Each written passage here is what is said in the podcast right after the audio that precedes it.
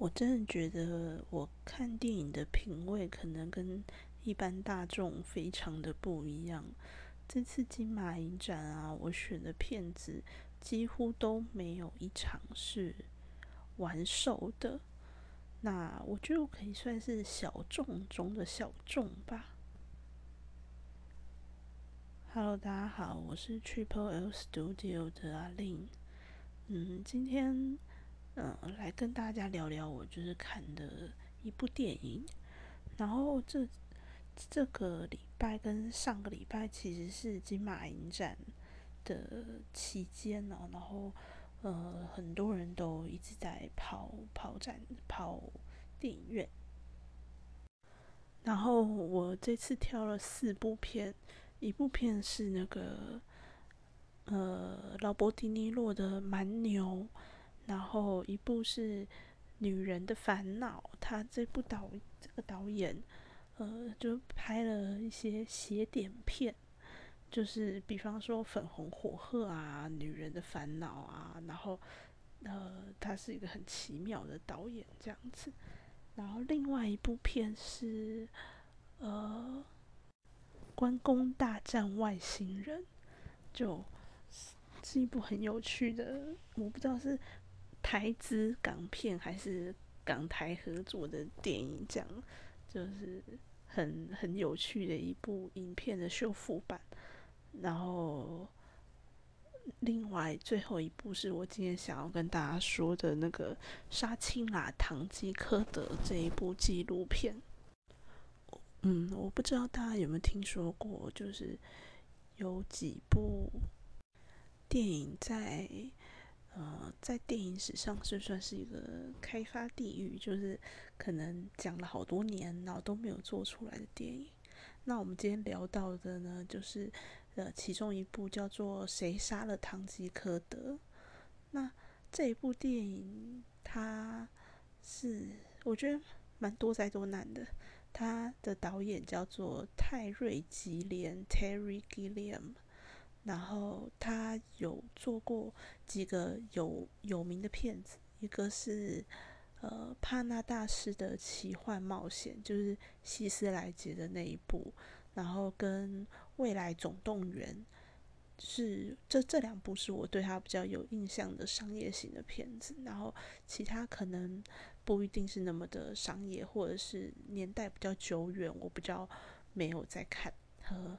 然后再来就是这一部，呃，谁杀了堂吉诃德？但是虽然说这部电影是二零一六年吧，在。在坎城影展首映，但是他哎不对，他是在我想一下，二零一八年在坎城影展首映，但是一直到二零二零年今年的五五月年中的时候才在台湾上映。但是啊，说起他整个筹备期，甚至是什么时候在开始发想这个电影的，嗯，就是要追溯到。一九八九年，或者是，呃，他好像是在一九呃一九八九年开始发想这个剧本，就是从那个塞万提斯很有名的小说《堂吉诃德》改编而成的。然后，如果你没有看没有看过《谁杀了堂吉诃德》这部电影的话，可以去找来看。它呃，并不是。完整的在这个在一板一眼的改编这个小说，它其实是你可以把它当做另外一个故事来看，但是这个故事的呃里面又有着堂吉诃德的这个故事。哦我觉得，如果你喜欢这个导演的风格，喜欢。嗯，帕拉大师的奇幻冒险，或是你喜欢亚当崔佛啊，然后都都很可以去看一下这部很奇妙的电影。然后回到那个电影，它的多灾多难，就是呃，泰瑞吉连开始筹备这部电影的时候，就呃一直会遇到一些资金的难题呀，然后寻角的障碍啊。这类，那一直到一直到两千年的时候，他第一次开拍，然后第一次开拍就是 很惊人的一个一个一个悲剧，就是呃他在。拍摄的时候选择的地点刚好是在一个军事基地的旁边，所以每一次拍那个沙漠的景色的时候，就是天空中就会有咻咻咻的那个战机一直飞过去。然后拍的第二天呢，就下起了暴雨，然后整个场景呢就被洪水给冲走了。然后就在一个很不知道该如何是好的时候。呃，男配角就是那个饰演唐吉诃德角色的人呢，因为椎间椎间盘突出，他就呃就去住院了，所以他们拍一拍就就就没有办法再拍下去了，然后就结束了这一次的拍摄。那嗯，可以提的是，他这一次呢，就是演着年轻的男主角的呢是呃强尼戴普，然后。呃，在在在我看的那个《杀青啦堂吉诃德》里面呢，他也有一些的片段是有可以看到强尼戴普在呃演这个角色的。然后这个角色之后，呃，经历了一些换角之后，就是一直都会有说哦，要要开始拍喽，又想要再筹备喽，然后找了谁谁谁当演员，就是比较有名的，比方说伊旺麦奎格啊。呃，强尼戴普啊，就是都曾曾经有有可能会饰演这个角色。那在第一次两千年这一次悲惨的结束了之后呢，呃，这部电影就陷入了一个一个地狱，就是每次讲到这一部片，大家都会不停的去问导演说：“诶，什么时候要拍它呀？”或者是呃有没有这部片的新消息？那呃有时候会有，然后有时候又会呃，比方说遇到资金的困难，跟呃一直换角，那包含后面强尼戴普因为演了那个《神鬼奇航》，整个就声名大噪，他的行程都不知道排到几年了，他已经没有办法再来回来演这一档戏，然后就。开始不停的换角，然后呃，唐吉诃德这个角色呢也是换角，甚至是呃要演出的人，呃因为癌症死亡了，然后就呃又又没有办法演了，又要重新找角色了，然后辗转的呢才在二二零一六年，呃终于确定了这两个两个主角，就是亚当崔佛跟。跟强纳森普莱斯，那后面这个就是又演了那个《权力游戏》，然后呃，当我因为我在年终就五月的时候先看了《谁杀了唐吉诃德》，然后这次又有呃金马影展的机会去看了这一部《杀青那唐吉诃德》这个纪录片，呃，其实他呃杀青呃。谁是谁杀了长吉诃德这部电影呢？它产生了两个纪录片，一个是在二零零二年就上映的，叫做《救命啦，唐吉诃德》，然后就是很荒唐的中文翻译，到底片商是怎么回事？呃，它其实就是在讲那个两千年这次拍摄的一些悲惨的状况。那但是。我其实没有看过这这个纪录片这样子，那但是他的导演跟这一次呃杀青了唐吉诃德的纪录片的导演是一样的，就是一个是 Kiss，然后一个是 Lou。那看这一版就是终于他们在描述呃二零一六年开拍的这部电影里面的时候，他也回头过去讲了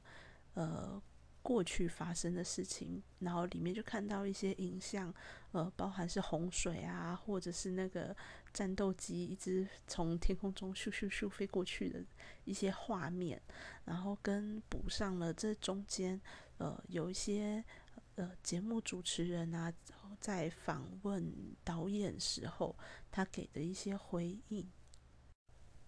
那这部片命运多舛的地方，还包含了，呃，因为他筹措资金的关系，他不停的换制作人，希望可以帮他找到更多的资金，然后也导致了，呃，不同的不同的金主，然后可能会造成着版权问题。那一直到他拍完了这个电影的时候，他还不停的跟之前的制作人打官司，就是在争夺谁有这个版权。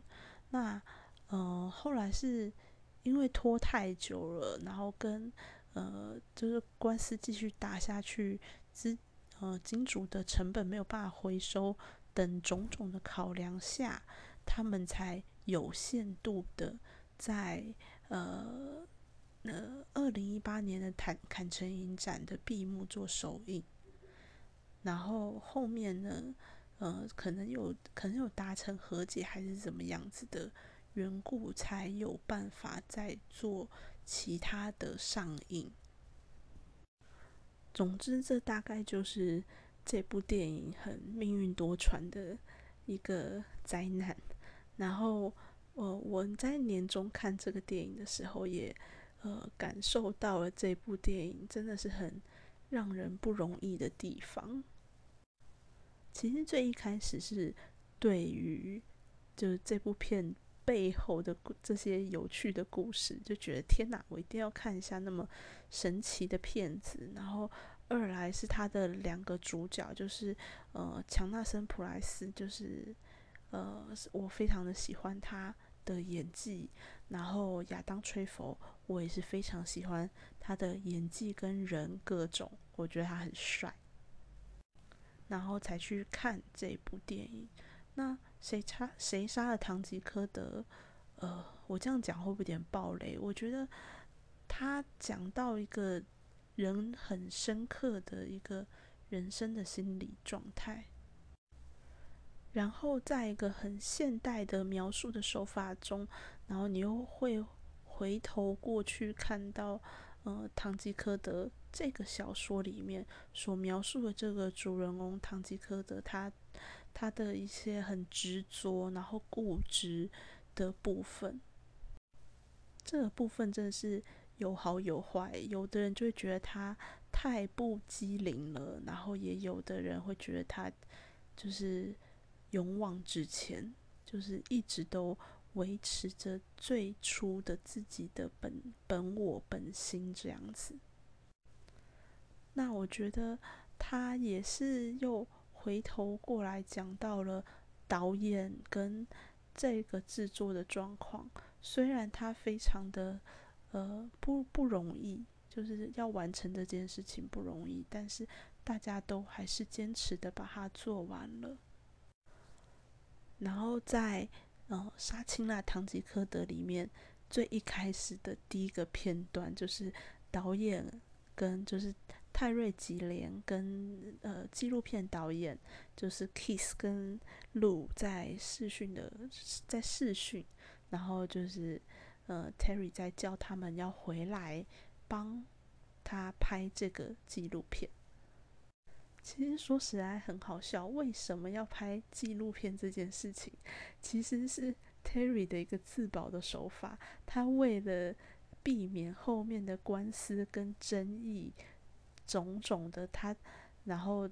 他变成是说，他每在拍一个纪录片，呃，每在拍一个电影的时候，就会有人在旁边侧录，然后侧录看一下这片场到底发生了什么事情。那这。如果未来有什么 官司的话，他就是有现场的记录这样子。在一开始他们在视讯通话的时候，呃，纪录片的导演 Kiss 就问他说：“呃，你你你你你怎么还会想要再拍这部片呢？” 然后他就那个 Terry 就说：“就我也不想啊，但是。”要把这部片拍完，他觉得他才能够模仿，才能够继续下去。他觉得这部片就像是一个肿瘤一样的压在那里，就是心中好像总有这一件事情没有完成，那非得要完成之后，我的人生才可以继续下去。或者，但是在在他讲完这句话的时候，他时不时又会透露出来说：“呃，这有可能就是我的最后一部片了。我拍完之后，我可能会。”不知道我的人生该何去何从，就是会有一种生活失去重心的感觉。我觉得，呃，Terry 本身对于这个主题啊，真的是应该是又爱又恨。爱也是我现，我觉得他有一部分把自己也投入到了嗯唐吉诃德这这个角色里面，然后他们可能会有很多的做事方式的一样，或者是很坚持的。要把呃他的电影这个项目完成，那恨的恨的部分是，就是他真的是太噩梦了。就是呃在呃看纪录片的过程中，他们一直到快要开拍前，资金都还没有完全的到位。那这其实非常的可怕，你几乎是呃坐在那边，你不知道你还能干嘛，这样因为没有钱了。然后是呃，看到就是呃，亚当吹佛，就是从片场中走进来的那一刹那，真的是觉得天哪，救星来了！就是终于演员不会跑掉，演员不会生，就是演员不会生病什么 bra bra 的，就觉得啊，这部片应该会很顺利的继续下去。然后包含是他们从过去的旧的戏服里面重新把它捞回来，然后就不用花更多的钱去呃做新的特效化妆啊，做新的戏服，就是没有那么多资金了。但是没关系，我们还有旧的可以用，就有一点点小开心啦。然后包含是呃演员在读剧的时候非常的。呃，enjoy 在这整个整个情境里面，但是呢，到了第一天要开拍的时候，因为 Gilliam 已经很久很久没有导演了，他很久很久没有导戏了，然后，所以他几乎已经快要忘记要怎么样做这件事。但是随着可能第一天过去，第二天过去之后。他慢慢慢慢的找回自己的节奏，那在纪录片里面看得很明白。他可能第一天会有种我是谁，我在哪，我该做什么的这种感觉，但是可能呃二三三四天之后，他就渐渐的找回找回自己导演的那个节奏，然后再后来就会呃渐渐入佳境啦。那这地方很好笑，是他们开拍到了第七天的时候。呃，他的他的摄影尼可拉帮他举办了一个庆祝会，就是庆祝我们的电影拍到了第七天，它是一个全新的境界。就他们上一次拍摄没有超过没有超过六天，我觉得这边真是笑的要死。那随着拍摄越来越顺利，他们原本预计好像是一一个半月要把这。这个戏拍完，这样，那拍摄到了后期，就是呃，Terry 就开始会面对到，呃，这部片要结束了，他即将迎来他的这部这个电影的一个终点。然后他自己也说，因为这部片子是在呃。这个电影在他脑内实在是反复了太多次了，他可能已经用了各种方法在他脑子里面拍完这部片，所以，呃呃，纪录片导演也问他说：“那你觉得这部片实际拍出来成果有像你脑内里面的那么的好吗？”那这边 Terry 也给了答案是说：“呃，他已经够好了。”当然，我觉得这背后可能是说，他可能始终没有办法达到 Terry 他脑脑子里面的这样子的要求跟这样子的想法，可能有太多的故事想要说没说完。但是，呃，就要在这个片场里面，在他呃现实生活中能力所及的部分去完成这个这件事。那我觉得这也很像是他自己一个疗愈、自我疗愈的过程吧，就把呃所有的不顺利的事情，然后通通的放到这个故事里面，然后期待他最后会开出一朵漂亮的花。然后有一个地方让我大爆笑的是，Terry 总是会有呃情绪很差的时候。然后尼可拉有一次就去，就在很生气的时候，尼可拉就跑去安慰他，就跟他说：“哦，你要放松啊，你要 relax。”然后就发出一个声音，就是那个“嗯”，就是一种那那宗教的那种声音，你要放松，那样“嗡”的声音。我就虽然全场 安静，但是那我真的是内心大笑。那。